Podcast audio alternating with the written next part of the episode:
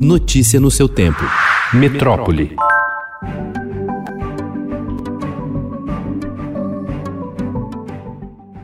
Com o argumento de agravamento da pandemia, a Justiça de São Paulo suspendeu ontem o retorno presencial às escolas públicas e privadas em todo o estado. O governo paulista vai recorrer. Outros 13 estados ainda não definiram se a retomada das aulas, prevista para fevereiro ou março, será com atividades presenciais nas escolas. São Paulo planejava retomar as aulas presenciais a partir do dia 8 para 35% dos estudantes. Na rede privada da capital, a reabertura de colégios estava autorizada a partir de segunda-feira e nas municipais a partir do dia 15.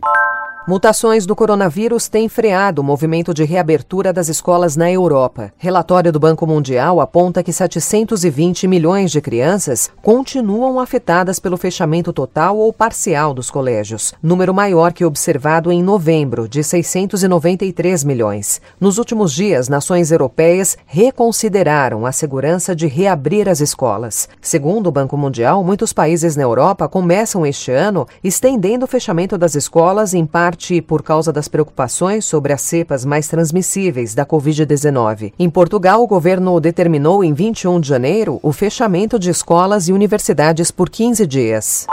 Ontem, a Alemanha definiu que não pretende aplicar a vacina Oxford AstraZeneca em sua população com mais de 65 anos. A vacina de Oxford e da AstraZeneca ainda não tem dados suficientes sobre a eficácia em pessoas com mais de 65 anos. Isso não significa que seja ineficaz. Existe comprovação científica em relação à sua segurança e também que produz resposta imune para todas as faixas etárias.